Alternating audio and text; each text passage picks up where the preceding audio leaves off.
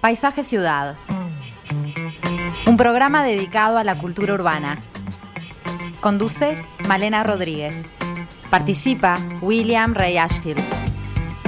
Es una realización de BMR Productora Cultural.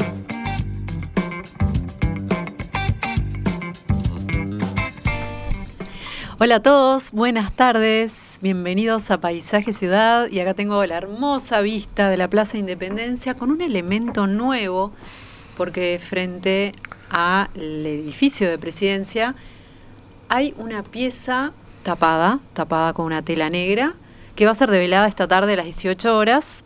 Es una pieza de Pablo Chugarri, un homenaje a la flor del ceibo, que se va a estar inaugurando justamente esta tarde eh, ahí, en la plaza, se va a estar viendo esta pieza de bronce, que en realidad está pintada de rojo. Fue creada en Italia en 2018. Mide 3 metros con 15 por 1 con 20 y 50 centímetros.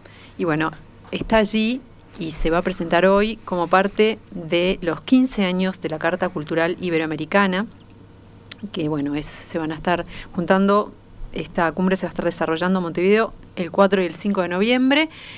Y bueno, va a estar eh, inaugurándose hoy con presencia del presidente de la República. Pero vamos a lo que nos convoca aquí en Paisaje Ciudad. Vamos a continuar con el ciclo Los autores y la ciudad. Ya estuvimos conversando en otra ocasión sobre Juan Zorrilla de San Martín, sobre Felisberto Hernández. Hoy nos dedicamos a la, a la figura de Juan Manuel Pérez Castellano y para eso nos acompaña Laura Alemán, amiga de la casa, arquitecta con formación en filosofía, magíster en ordenamiento territorial y desarrollo urbano, doctoranda en arquitectura, profesora agregada del Instituto de Historia de la Arquitectura, que va a estar conversando conmigo y con Willy. Le doy la bienvenida a los dos. ¿Qué tal? Gracias. ¿Cómo, andamos? Con este día lindo, ¿no? Divino está. Por suerte, después del frío, este tiempo loco. Y estamos aquí para hablar de este personaje importantísimo para la ciudad de Montevideo hay una peatonal y un barrio que llevan su nombre. Recordemos que Juan Manuel Pérez Castellano era sacerdote, figura pública, agricultor y escritor, hijo de inmigrantes canarios, nacido en 1743. Bueno, él estudió latín con el sacerdote italiano Benito Riva de Montevideo, luego estudió en Córdoba, donde egresó como doctor en teología. Tuvo varios cargos eclesiásticos, fue miembro de la Junta de Montevideo, designada por el Cabildo Tenía una chacra a orilla del Miguelete, de la cual vamos a estar hablando. Un legado dejó muy grande de libros, propiedades, que, eh, bueno, eh, todo su legado fue destinado a crear y sostener una biblioteca pública, siendo este el origen de la Biblioteca Nacional. Vamos a estar hablando de varias cosas, varias características de esta persona, de, su vida. Eh, fue uno de los primeros académicos ¿no? de la de la, de la Academia de Letras, o sea, el, número uno fue él. Pero hay mucho para, para, para, hablar sobre, sobre esta persona que vivió una época muy especial. ¿Cómo era, Willy, la, vida en la época de Pérez Castellano? Digamos, siglos, eh, fines del siglo XVIII, comienzos del siglo XIX. Exactamente. Yo creo que es importante decir que es un personaje de dos siglos, aunque básicamente su actividad está centrada en el siglo XVIII, su labor en el siglo XIX es muy importante, participando incluso del proceso artiguista. Y muere en 1815, justo en ese y, año. Y muere eh, justamente en el, en el momento, digamos, de, de, auge, podríamos decir, del de la revolución artista. Y bueno, eh, es un personaje de la iglesia es un personaje que también se pelea dentro de la iglesia. Es un personaje ilustrado. Formado por los jesuitas, ¿no? Eh, bueno, no, es formado por los franciscanos en realidad eh, y parcialmente por los jesuitas. Sí, por ambos en realidad. Eh, Porque tiene un perfil como más jesuita, pareciera, ¿no? bueno, lo que pasa es que pensemos que esos son años. Mm, a ver, son años muy especiales porque en el año en la década del 60 son expulsados los jesuitas de Montevideo y eh, bueno, él continúa en la iglesia y este, o sea que es un personaje que va a estar en la iglesia, pero va a tratar también de estar afuera de esos eh, problemas que no son internos de la iglesia, son problemas políticos en realidad, porque son decisiones del rey de, eh, digamos, de de retirar a la, a la orden jesuita del contexto de, de toda América, ¿verdad? Pero decía, él es un- un- una figura ilustrada y esto es importante porque ha leído a los ilustrados españoles, a los ilustrados franceses, eh, sin duda conocía a Voltaire, eh, ni que hablar que conocía a los españoles como eh, Feijó, Cabarrús, Pablo de Olavide. Sabemos que eh, conocía a Pablo de Olavide porque hemos identificado algún texto de él que él cita en algunos de sus, mm, digamos, de sus ensayos. Y es un personaje que actúa con mucha mm, presencia política, eh, estableciendo lo que podríamos decir este, verdaderas asambleas públicas para, en algunos casos, discutir proyectos so- sobre la ciudad o situaciones de la ciudad de la cual vamos a hablar ahora. Eh, y la otra cuestión que me parece importante también destacar es que es un personaje que fue, eh, a ver, que fue olvidado durante mucho tiempo, quizás solo recordado por la historia, pero escasamente valorado por su literatura. Eh, Pérez Castellano no es un autor que se haya propuesto hacer literatura, pero de hecho hizo literatura. Una- algo muy epistolar, ¿no? Es Como epistolar registro en parte y en parte es ensayística. O sea, hay una ensayística importante sobre temas eh, del momento. Y quiero destacar que es recién, en, yo diría en la década del 50 o del 60, que empieza a haber una valoración de la figura de Pérez Castellanos. Eh, Salvo excepción de Zunfelde, que ya había, este, le había dejado un lugar dentro de la producción eh, literaria de lo que a veces llaman los primitivos. En el, perdón, en el proceso intelectual de- del Uruguay, ahí en, en Sí, ese... ya, ya hay referencias Ajá. a él. Y bueno, la otra cuestión que me parece interesante es que eh, también la figura de la Rañaga, amigo de Pérez Castellano, este, también se ha incluido, este, digamos, los escritos de la Rañaga dentro Mm. de este, una valoración de corte literario. ¿no? Entonces, eh, podríamos decir que estamos tratando a un escritor del siglo XVIII, porque el texto que nos vamos a centrar hoy básicamente es un texto del siglo XVIII, pero este, es un escritor que no se propuso ser simplemente escritor, sino que la calidad de algunas cartas o la calidad de algunos ensayos me, eh, merecen que, se lo ubique como tal. Hoy justamente vamos a estar hablando de la llamada Carta al Maestro de Latinidad de 1787, que según algunos constituye el primer testimonio acerca de la ciudad de Montevideo y sus alrededores. Es una carta que está dirigida a Benito Riva, como decíamos, fue este, su profesor de latín. Él se encontraba en Italia y es un recuento pormenorizado, pormenorizado de varios aspectos de la vida montevideana, también de algunos lugares del interior, y está bueno dirigido a alguien que hacía más de dos décadas que se hallaba lejos lejos de aquí Eh, él va haciendo no como un este Sí. una descripción de muchos aspectos Sí, justamente iba a eso, a lo de la descripción. Creo que tiene una vocación ensayística y a la vez des- muy descriptiva, ¿no? que parece recuerda un poquito a los viajantes de alguna manera te parece Mm, puede ser, sí. Este, yo lo veo como alguien, como, dice, como decía Willy recién, que sin querer hace literatura en el sentido de que lo que él propone, por lo menos en este texto que le, que le envía a su maestro de latín, es como una descripción bastante pormenorizada ¿no? de lo que sucede aquí, la agricultura, la pesca, la policía, la moda, Detalles muy cotidianos. cómo se visten las mujeres, Mm. qué usan y qué no usan. Eh, bueno, la arquitectura, por supuesto, que va a ser un poco el foco de lo que vamos a hablar, a, a comentar aquí. Este, pero también ahí eh, estuve leyendo en estos días antes de venir, cuando él se refiere a sus famosas observaciones sobre agricultura, ¿no? que son este, anteriores, ¿no? Él eh, justamente dice que él quiere decir la verdad, ¿no? Tiene como una, una intención un poco ingenua quizá. Me voy a remitir a lo que observo y nada más que a eso, dice algo así, ¿no? Quiero simplemente decir la verdad, lo que ven mis ojos, ¿no? Tiene una cosa como muy que puede parecer un poco cándida desde el punto de vista de hoy, pero que para mí afirma eso, que él esa intención que tiene de registrar, ¿no? De registrar todo lo que lo que percibe pero es un registro que es descriptivo, pero a la vez es muy literario, porque la manera en que dice las cosas, ¿no? Es este muy linda, es muy linda literariamente, este, muy divertida de leer, muy, es un texto muy ameno, más allá de que, bueno, repasa desde los coliflores hasta, o sea, va eh, detallando las hortalizas, las verduras, lo que se produce, lo que no, comparando con Buenos Aires, que ahí hay un punto muy importante en su visión, ¿no? Porque hay cosas que, bueno, que ahora vamos a comentar, pero más allá de todas estas descripciones que él hace, hay algunas ideas de fondo, ¿no? Como la autonomía de Montevideo frente a Buenos Aires, ¿no? Eh, la idea de que Montevideo no tiene por qué, eh, no tiene nada que envidiarle a Buenos Aires, está permanentemente como comparando, ¿verdad? Que lo que se produce aquí con lo que se produce en la otra ciudad, ¿verdad? su fidelidad al rey, a Fernando VII, ¿no? es una vocación de gran autonomía, pero siempre en la fidelidad monárquica, ¿no? que eso es un poco lo que lo, aleja de Artigas en cierto punto. Este, el valor de lo público. Hay una cantidad de, me parece que leyendo esto y también leyendo el Memorial de las Recobas, que es otro texto importante, pero posterior, de 1804, ¿no? Sí.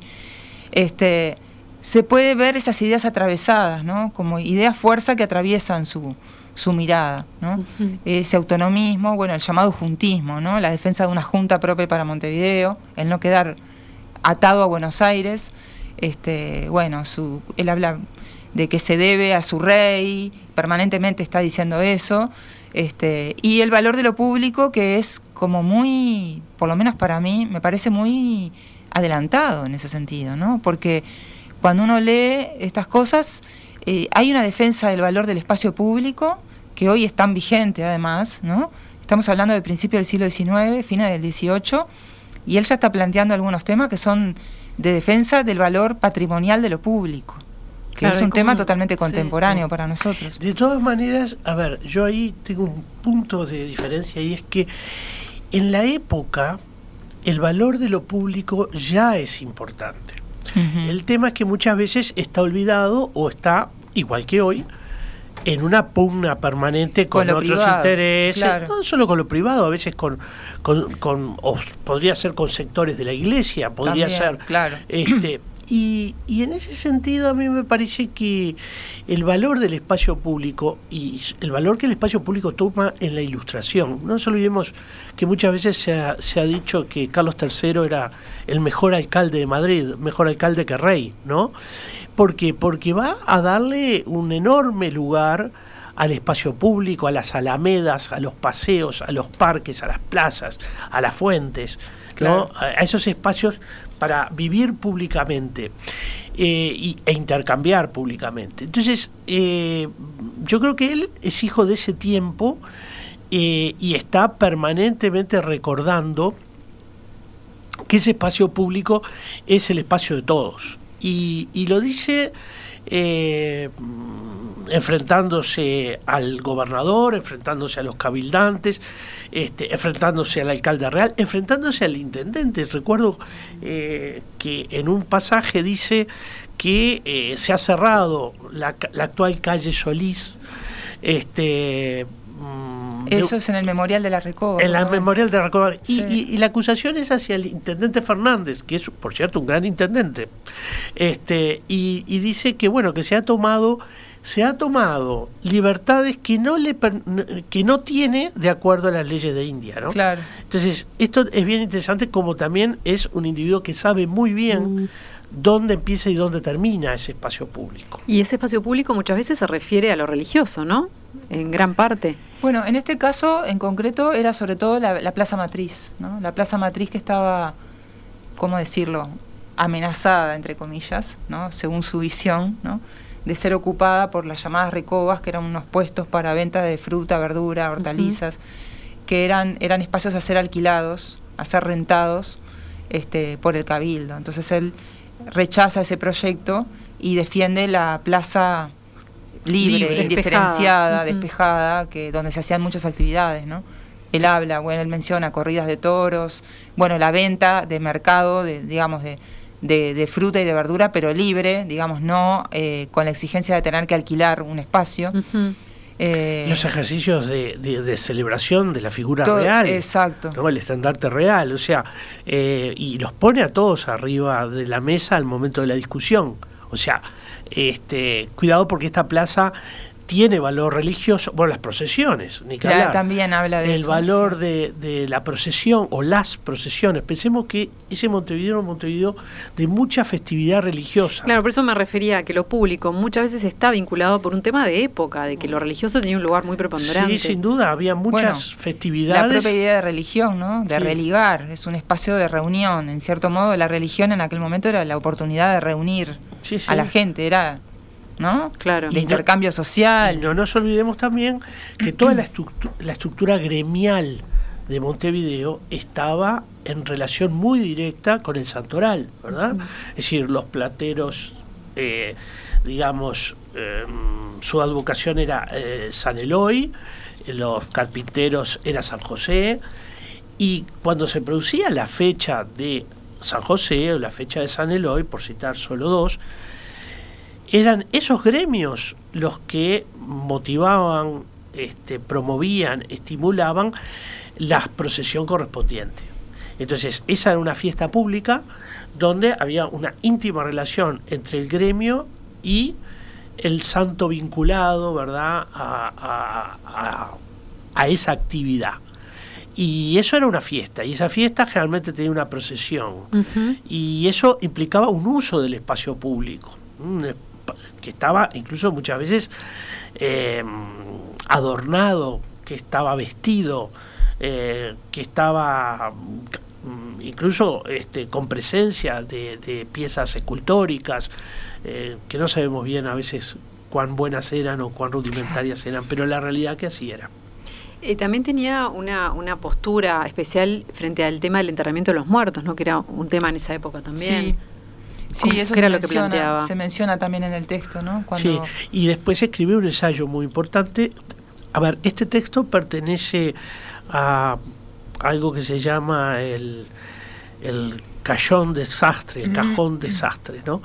Eh, que es un, digamos, este, un conjunto de ensayos. Eh, uno de esos ensayos tiene que ver justamente con el enterramiento. Y aquí es donde Pérez Castellanos es más, eh, yo diría, ilustrado que casi ninguno, asume lo que ya por, eh, digamos, por una cédula real se había establecido en, España, que era la necesidad de crear eh, lugares de enterramiento fuera de murallas, o sea, sacarlo de las iglesias, sacarlo de los hospitales y llevarlo a, eh, digamos, a un área rural, un área abierta, no urbanizada. Y Montevideo tendrá, eh, gracias a la pujanza de, de- Pérez Castellanos, que va a hacer este texto y va a ser una cantidad de, petitorios al cabildo, va a tener su, eh, digamos, su primer cementerio de extramuros en 1808, en tiempos del, del, de Elío, este, en tiempos... ¿Cuál era ese cementerio? ¿Persiste Eh, o no? no, ese, ese cementerio está desaparecido, Mm. está ubicado aproximadamente en la calle, lo que hoy es la calle Andes y Miní, eh, Andes Ah, y Durazno, casi la rambla. casi la Rambla, eh, no, no se ha hecho arqueología tampoco. Una gran cantidad de piezas de este cementerio sí están en el cementerio central, porque hay momentos que se trasladan los cuerpos eh, y hay un osario y hay una serie de tumbas y muchas se trasladan al cementerio central y se trasladan las placas. Entonces, todavía en el cementerio central se pueden ver algunas placas que pertenecían a este eh, cementerio extramuros de 1808. ¿Hacemos un pequeño corte, les parece? Bien. Dale.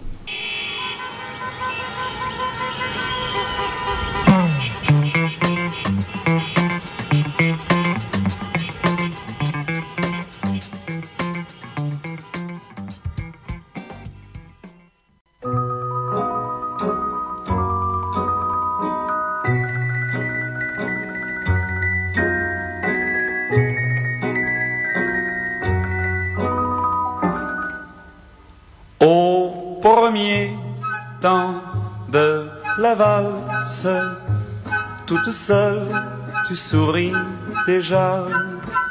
Au premier temps de la valse, je suis seul, mais je t'aperçois. Et Paris qui bat la mesure, Paris qui mesure notre émoi, et Paris qui bat la mesure, me murmure, murmure tout bas. Bueno, y con George Brassens, porque estamos en el centenario de su nacimiento y hay varias actividades. Hoy, por ejemplo, en la Alianza Francesa hay una actividad a las 8 de la noche. Volvemos a conversar sobre Juan Manuel Pérez Castellano, este, esta figura tan importante que rescató muchos detalles, nos trae al presente muchos detalles de cómo era Montevideo en el siglo XVIII y XIX. Y bueno, era alguien que amaba mucho los libros, ¿no? ¿Y qué, vínculo tuvo él con las bibliotecas? él dice algo, perdón, antes de, empezar con eso, dice algo muy lindo cuando habla de su propia chacra en el Miguelete. Este, ¿Qué ha pasado? chacra que estuvo en el sitio, ¿no? De Montevideo, él se recluyó en esa chacra. Eh, en realidad estamos en, estamos en el sitio anterior, no estamos en el sitio de la Guerra Grande, estamos en el sitio de la claro, de Rondó y de, los llamados patriotas, ¿no? Este, y él tiene una chacra ahí Él tiene una chacra en el Miguelete y dice que ha pasado su vida porque él escribe esas observaciones de, agricultura, aparentemente le llevan como 40 años hacer todo el... Y dice que ha pasado esos años entre los libros y los árboles, que es una descripción muy linda de su... Te lo imaginás, ¿no? Eh, en ese lugar, como supongo que muy frondoso, así. Este, y bueno, y las dos cosas que nombra son los libros y los árboles como parte de su entorno, ¿no? Un poco a las geórgicas, ¿no? Este, que, hay un núcleo importante en la literatura antigua entre el valor de, conocer y el valor del vivir el, el, mundo rural, ¿no? Como un mundo de producción. Pero también es real que esa es una época, él tiene una muy buena biblioteca, pero hay en el periodo colonial algunas muy importantes bibliotecas que conocemos porque eh, han sucedido algunos hechos. Los españoles eran muy de los inventarios, entonces conocemos a través de los inventarios algunas bibliotecas que eh, cuyo dueño ha ingresado en algunos problemas o es acusado de algunos delitos. Y este es el caso de Francisco Ortega y Monroy, que tenía una biblioteca excepcional, eh, que yo supongo que muchos conocieron, muchos de nuestros ilustrados criollos conocieron, y sabemos que allí estaban los grandes autores eh, franceses, estaban eh, los españoles que ya mencionábamos, autores científicos también, y sabemos también, por ejemplo, que la Rañaga, el otro importante sacerdote también de condición ilustrada, tenía una muy buena biblioteca, solicitaba permanentemente a Buenos Aires para intercambiar libros, eh, lo hacía también en Europa, muchos de esos libros estaban en inglés y en francés, eh, y bueno, esta es una generación que, lee también en francés eh, y se está formando, digamos, con... Bueno, a ver, con un capital bibliográfico, podríamos decir, limitado porque era limitada, no habían bibliotecas, había librerías, sí. También conocemos... Los libros serían algo como bastante de lujo, ¿no? En ese momento, o, eran accesibles. Sí, sí, y sobre todo que la mayoría de esos libros eran de carácter religioso. Conocemos, por ejemplo, un inventario de una eh, librería donde también, a raíz de un delito o un supuesto delito, eh, se le, mm, digamos, se le embarga todos los bienes, entre ellos los libros. Y por lo tanto hay una lista de, autores, este, y ahí vemos que hay muchos autores, por ejemplo, que estaban en el índice, es decir, que estaban entre los libros prohibidos por la Inquisición. Pero ya para, esa, para esos años, finales del 18, comienzo del 19, la Inquisición tiene una fuerza muy escasa, podríamos decir, y ni que hablar en Montevideo. Eh, y mucha gente leía, incluso las autoridades oficiales leían autores que estaban prohibidos, eh, y, o sea, la censura mm, estaba pero no estaba, podríamos decir. Mm. Y esto es interesante porque, bueno, por eso podemos decir que sí que hay un peso de lo ilustrado que es muy grande, pero hay también una presencia enorme de literatura religiosa. Este, es muy grande la literatura religiosa, es importante, habían libros magníficos de literatura religiosa que, por ejemplo, tenían grabados eh, de Rubens o grabados de... Claro, el libro era un objeto muy, Preciado muy incluso lindo, ¿no? artísticamente. Claro. más Exacto. este, no tan Muy este, objeto. reproducido en serie como ahora, Mm. sino más piezas singulares, ¿no? Claro, y eso también tenía un valor de prestigio. Claro. Pero eh, es un valor de prestigio que se va a construir, yo diría, décadas, con más fuerza décadas después. Todavía este, el libro mm, tiene como, es como una presencia con dos sentidos, el sentido del peligro y también el sentido del conocimiento. Y el conocimiento no lo tiene cualquiera, Era lo un tienen círculo algunos. reducido, ¿no? Claro. Claro, fue como desde que empezó a, a surgir el libro con la imprenta y, y empieza como eso, ¿no? De la prohibición y lo... eh, Sí, la censura está desde libros carísimos, comienzo. enormes, ¿no? Que cómo, cómo fue eh, ese proceso de, de ir este, volviéndose menos prohibido, más accesible. Bueno, pero eso, claro, eso va a tener, la imprenta ya de por sí es un cambio Radical. radical porque los libros eran man- eran eh, Cosidos. manufacturados, Mm, claro. cosidos y escritos, Escritos eh, con hechos a- tinta, sí. Objetos entonces, únicos. Eran sí. objetos únicos que a veces se repetían hasta tres, cuatro, cinco, seis ejemplos, ¿no? Eh, el mismo, pero no pasaba de ahí. La imprenta va a permitir reproducir en una escala única y no es casual también que los primeros libros tengan mucho que ver con la religión. ¿eh? Este, que aparezcan las primeras publicaciones, por ejemplo, del, del Antiguo Testamento, que no era un texto Claro. que estuviera abierto al público, sino un, un- un texto más bien reservado. Ahí los protestantes van a abrir más el juego Mm. hacia la lectura del Antiguo Testamento, ¿no?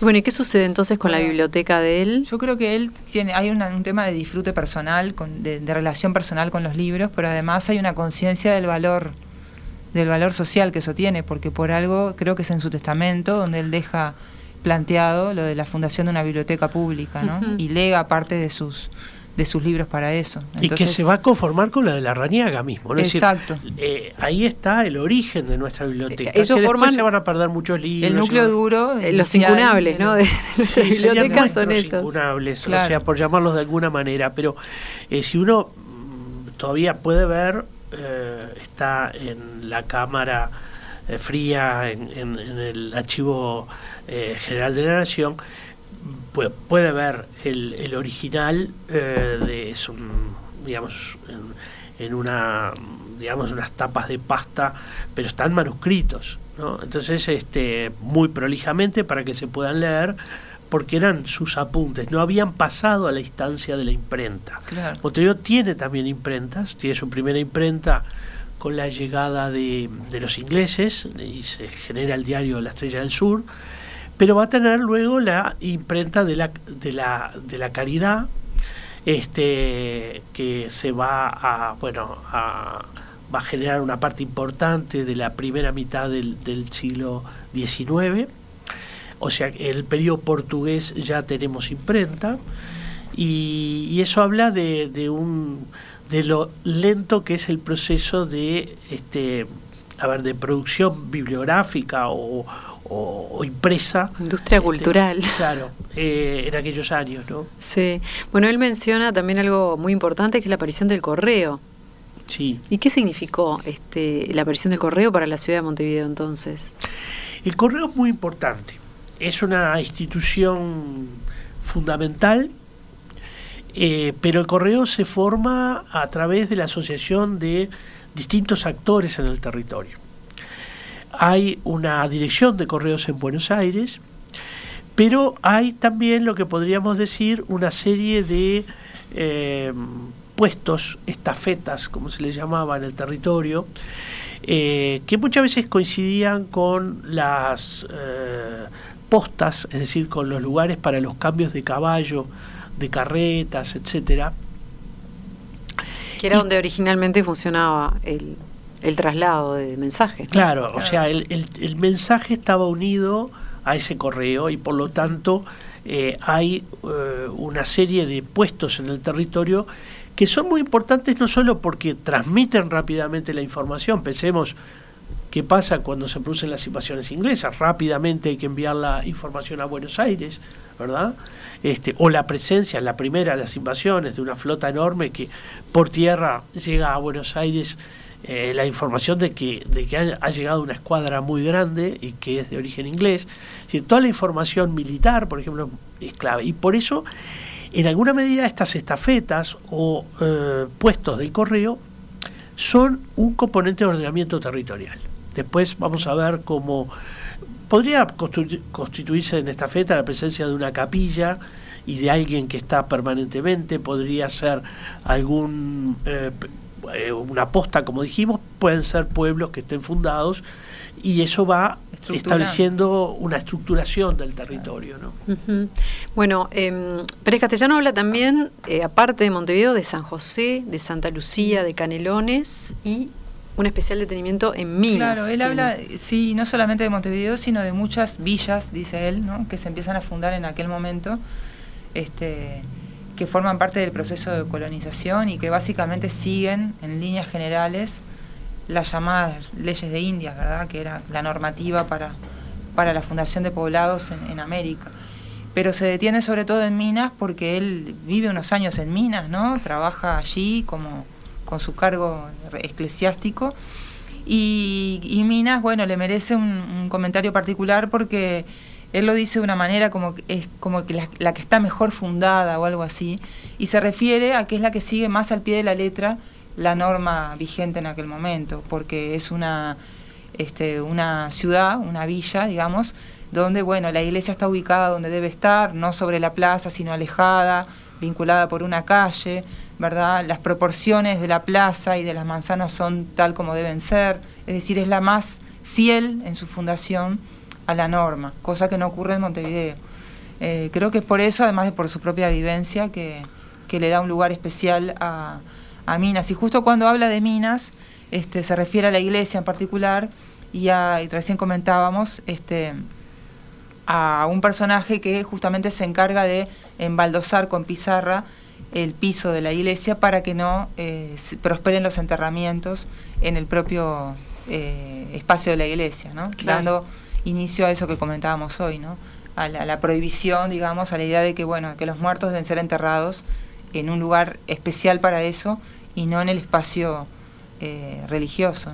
Ahora, qué distinto que es la de que son las descripciones que realiza eh, Pérez Castellanos en, en, ese momento, en esa fecha del último tercio del siglo XVIII, con lo que realizará la Raniaga, por ejemplo, en 1815, mm. donde va eh, visitando distintas iglesias, capillas, mm. todo le parece un horror lo que ve, salvo alguna excepción como el altar de, la capilla de víboras, que dice, a pesar de ser de gusto antiguo, ¿no? Eh, es magnífico. Lo que estaba diciendo era, a pesar de ser barroco, eh, me, pareció muy bien hecho y cuando lo escribe es clarísimo que se trata de, un retablo barroco. Pero en general la, mirada de, ¿La de Víboras cuál es? Víboras es en realidad una ciudad que está desaparecido, un pueblo que está desaparecido. ¿Cerca de Fraiventos? No. Eh, bueno, no tanto. Este, más bien es cerca de Carmelo. Mm. Carmelo se funda con la población trasladada de Víboras.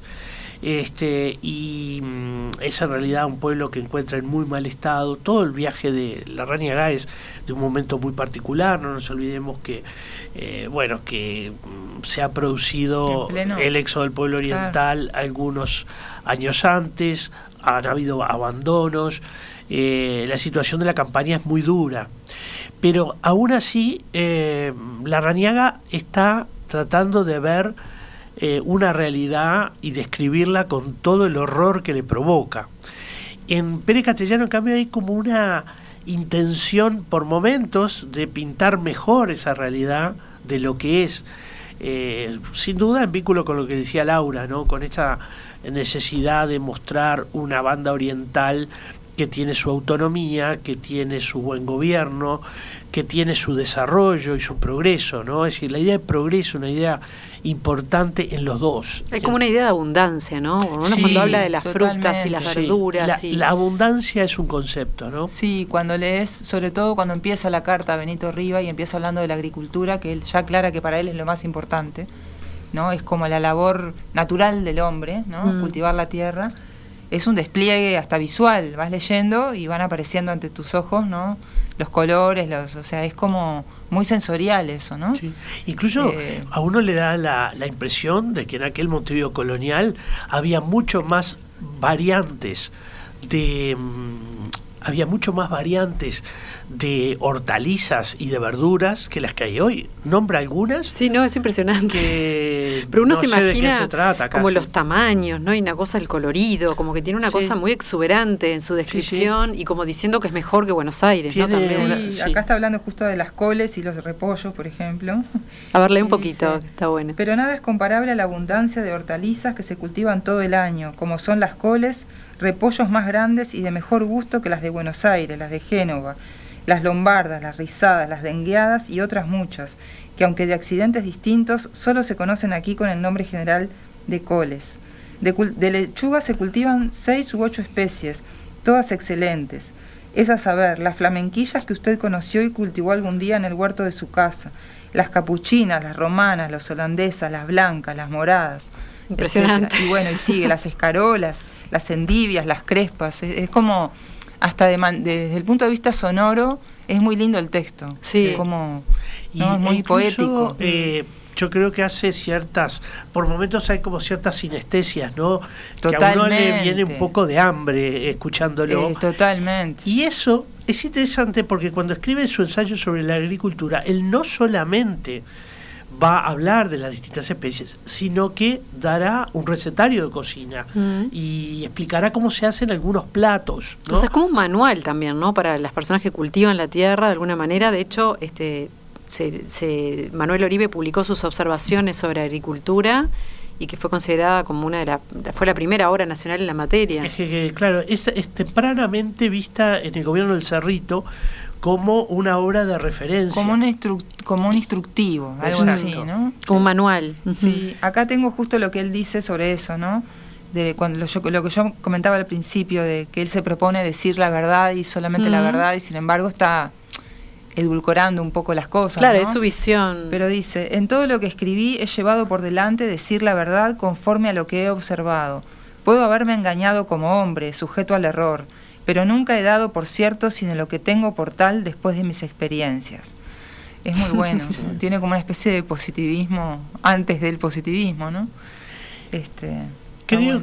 que también eh, importa destacar un poco eh, eso que hablábamos hoy eh, sobre el, el- valor de la policía, ¿no? el sentido de la policía. Primero debemos destacar que, que esa idea de policía eh, tiene que ver obviamente con un sentido de control, pero no solamente con un sentido de control, sino con un sentido de hacer ciudad y hacer ciudadano, que son, me parece, este, un concepto que es muy ilustrado y que eh, sobre el que se hace muchísimo hincapié en órdenes reales, en manuales este, urbanos, en formas de construir la urbanidad. Entonces la ciudad está atada a la policía, ¿no? Eh, y, la policía va a requerir de un, eh, digamos, de un espacio edilicio para su desarrollo. De hecho, aquí cerca se ubicaba el cuartel de ingenieros que luego va a ser en tiempos de la República el, el centro de la policía en la calle Sarandí y Bartolomé Mitre y el pasaje que se llamaba Policía eh, Vieja. Policía Vieja, Claro. justamente porque allí se ubicaba este cuerpo que es donde, por ejemplo, va a funcionar eh, la primera acuñación de moneda. Mm. Este, fíjense, ¿no? la acuñación de moneda la llevaba la policía. Eh, también va a tener lugar actividades de imprenta. Es decir, esa actividad de policía era una actividad que no, debía, no debería entenderse como lo que hoy entendemos como una fuerza de control, sino como una institución que está trabajando sobre la construcción de ciudadanía, sobre los buenos relacionamientos entre los ciudadanos. Como una función más civil. sí, es civil, es que es civil, es absolutamente civil. De ahí que hasta el día de hoy nosotros siempre separemos, ¿verdad?, lo que puede ser el mundo militar y el mundo de la policía civil, porque es una policía que eh, está formada para interactuar con el civil. Claro. Y entonces, eh, por eso tiene un capítulo importante dentro de este texto, ¿no? Este, y lo lleva a hablar de muchas cosas. Y la otra cosa que no quiero olvidar es que es un, es un, documento, este ensayo, o esta carta, mejor dicho, que nos da muy buena información sobre ciertos actores, ¿no? Hoy citaba a Olavarrieta, eh, Laura, pero nosotros sabemos por ese texto, y es el único texto, donde podemos confirmar que el autor, el proyectista de nuestra iglesia matriz es el ingeniero custodio de Saifaría, mm. que es un ingeniero portugués, que él no lo nombra por su apellido, cierto. Mm. pero dice, es un ingeniero portugués que ha que está trabajando en Buenos Aires y parece entonces solo ¿Y cómo no, podíamos saber quién era el, Porque no han quedado registros. No puedo creer. Sí, no han quedado registros. Y entonces el, el documento más antiguo donde hace referencia al proyecto eh, es este, es precisamente esta carta. Eh, y, Acá dice, mira, te leo un poquito. Dice. Ha tres años que un brigadier de ingenieros portugués que está en el servicio de España y lo está por ser muy hábil, levantó un plano de una hermosa iglesia de tres naves para la matriz se remitió al excelentísimo señor Marqués de Loreto, virrey, etcétera, etcétera. Lo nombra sin nombrarlo, pero se refiere a él, claramente, ¿no? Él justamente había sido, este ingeniero había sido capturado en la operación que Ceballos llevó adelante, la primera de las eh, conquistas de, o reconquistas, como se lo quiera llamar, de Colonia el Sacramento. Allí eh, fue detenido este ingeniero y fue invitado a pasarse al bando español eh, sobre lo que se le advirtió, que si se lo devolvía corría riesgo por haberse entregado de eh, morir decapitado, porque esas eran las órdenes en el mundo portugués, nadie se mm. podía rendir, mm. y más un militar de esta jerarquía. Entonces él se pasa a la, al bando de la corona de Castilla y trabaja para los españoles durante largo tiempo. Hacemos un corte y venimos. Bien.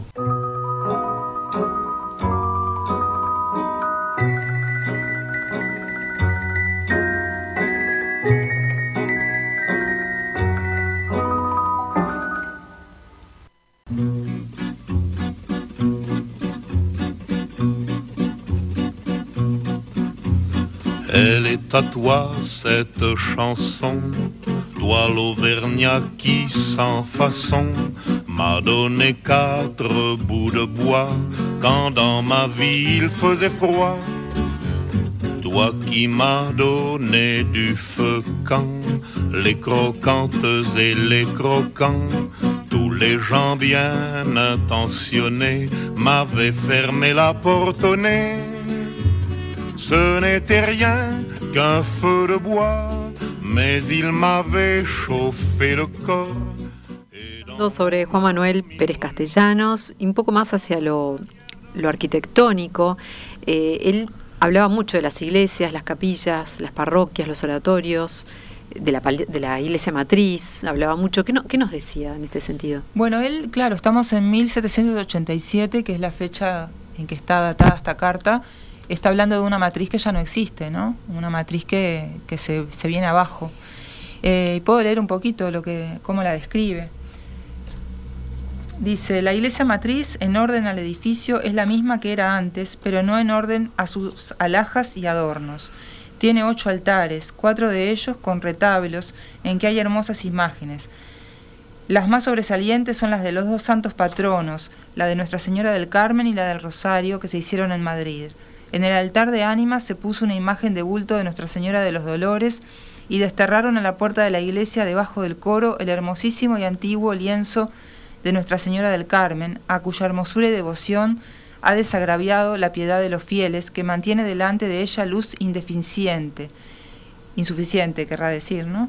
Y al entrar o salir la saludan casi todos con el ángel y con San Bernardo. El bautisterio está decente con su cielo raso y con un armario que sirve para archivo y para escribir. En la sacristía hay una cajonería bien hecha que costó 600 pesos y la ropa de ella no es rica para todos los días, pero siempre es decente. Bueno, y así sigue. No hay año que en el corpus no estrene alguna cosa. Para el que viene espera estrenar una custodia grande con un dosel de plata que cuesta, según me han dicho, cuatro mil pesos.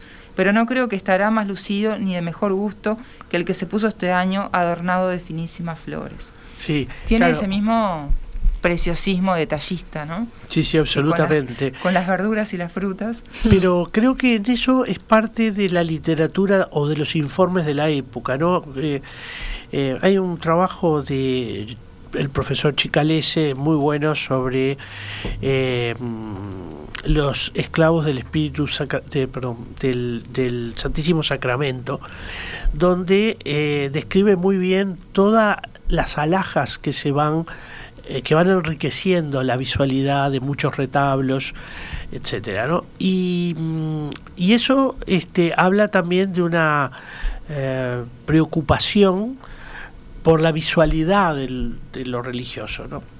Eh, los retablos que, que refiere siguen siendo hoy los retablos yo diría más importantes de, de, la matriz, ¿no? tanto el del Rosario como el del Carmen, que están ubicados y proyectados este digamos al final de las de las dos naves no de la eh, nave del evangelio y la nave de la, epístola y eh, por otra parte eh, sin duda habla de la fuerza de ese santoral o la fuerza de ese conjunto de imágenes digamos de María que están en sus distintas versiones, ¿no? Con sus distintos elementos que la caracterizan. Y con el tiempo esto va a llevar también a una cuestión que es muy eh, eh, increíble, que es cómo van a haber imágenes de María que van a ser más criollistas que imágenes más godas o hispanistas. Eh, hay una cantidad de relatos donde, por ejemplo, la Virgen de los Dolores es una Virgen que eh, se entiende como una Virgen muy criolla, mientras que, por ejemplo, la Virgen de la Merced se la entiende como una Virgen más de, tono de tono hispano y entonces hay como una traslación también a las em, digamos a las eh, adoraciones eh, de imagen de, de, de la Virgen o de que se produce siempre este, en una clave política. Como una apropiación, así. Sí, sí, hay una apropiación, o una identificación, ¿no? Mm. Este, eh, pero no tanto en, en Pérez Castellano, porque este es un texto que todavía está lejos de las tensiones políticas que vendrán después. Mm, ¿Qué sabemos, por ejemplo, de él en relación a su visión eh, de la esclavitud, por ejemplo? Bueno, eh, Pérez Castellanos tenía esclavos, pero al mismo tiempo entendía que era un horror de institución, porque lo dice. Eh, yo ahí creo que es importante eh, dedicar eh, alguna, alguna precisión a este tema.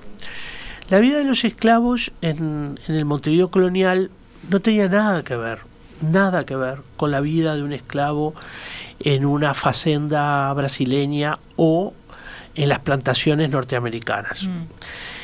Generalmente los esclavos eh, realizaban tareas domésticas, estaban vinculados a la vida familiar de manera muy estrecha. Mm, como que eran seres queridos al final, ¿no? De la familia. Incluso llevaban los nombres y muchas veces también se solía dar la libertad en el testamento. Es decir, eh, parte de, lo que se cierra, digamos, es dar la libertad. Y Estoy recordando algunos, algunas este, historias que escribió, por ejemplo, Susana Cabrera en relación a la esclavitud, que son maravillosas. Bueno, Susana Cabrera falleció hace un par de meses. Eh, pero fue una, una, gran este, narradora y, y, y, alguien que trae toda esa vida y esas relaciones que había ¿no? en ese momento. Sí, son relaciones este, muy, muy, muy familiares en muchos casos, aunque por supuesto hay casos también recordados por lo contrario, sí, sí. cuando el caso de la... Celedonia uh, Salvañach, ¿era? Claro, mm. está, Celedonia Witch de Salvañach, donde sucede aquel crimen eh, espantoso, este, y eso tenía que ver con, con malos tratos. Uh -huh. Pero también es verdad que bajo la corona española los esclavos tenían eh, un cuerpo de derecho, no se podía hacer cualquier cosa con un esclavo.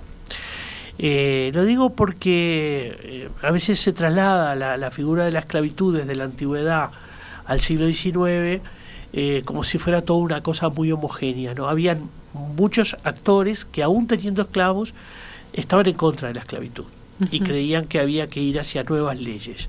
Y Pérez Castellanos era uno de ellos. Bien. Bueno, por último, algunos detalles más de lo que él menciona sobre la ciudad, por ejemplo, eh, no solamente eh, toda esta parte religiosa, sino también eh, hace alusión a los cafés, a lugares de, de divertimento, billares, trucos. Eh, era un ambiente eh, de, alguna, de alguna manera bohemio también, pero con unas características muy de época.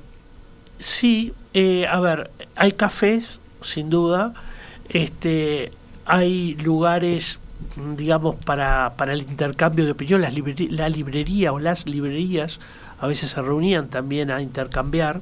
Eso va a ser un poco después de este escrito. Y por supuesto, la, la actividad de Cabildo también generaba mucho intercambio, eh, incluso con los ciudadanos. Pero básicamente el lugar, yo diría, de, intercambio mayor es el mercado, es, es, es el lugar de, eh, digamos, de, de, compra diaria, ¿no? Este lugar que también eh, recibe a la actividad taurina, porque el mercado se realizaba en la plaza, pero en la plaza también había corrida de toros, había, eh, como dijimos, procesiones, había festejos, el paseo de, del, del estandarte real eh, configuraba todo un llamado a la, a la población y ni que hablar cuando se producía, eh, digamos, este, la llegada al trono de un nuevo rey, donde ahí el tipo de fiestas era... Eh, a todo trapo. Era a todo trapo, sí, sí, era, era una fiesta que tenía cosas tan increíbles como fuentes que tenían vino, leche y agua, mm. este, por, digamos, este, por eh, canales distintos que se regalaban monedas y medallas de plata, se tiraban desde el balcón mm. o desde el lugar donde se hacía la jura del rey. Eh, y había también una cantidad de adornos florales fundamentalmente. Y a la noche, mmm, presencia de luz, pero de una luz obviamente, eh, digamos, de antorcha, ¿no? Y, y, y fuegos artificiales. Bueno, mucho, mucho para, para notar de, de, estos escritos que, bueno, me imagino también los oficios, hablamos de la moda, o sea, nos quedan temas pendientes sí. que, bueno, que está bueno ir a buscarlos ahí mismo en esta prosa florida, poética este, y con sus características muy de, muy de época. Laura, muchas gracias por no, acompañarnos. Gracias Un placer, como siempre. Willy, nos vemos en una semana acá. Sí, Paisaje perfecto. Ciudad. Que pase muy bien. Chau, chau. Paisaje Ciudad. Un programa dedicado a la cultura urbana. Conduce Malena Rodríguez. Participa William Ray Ashfield. Todos los jueves a las 14 horas con repetición a las 21. En Radio Mundo 1170 AM.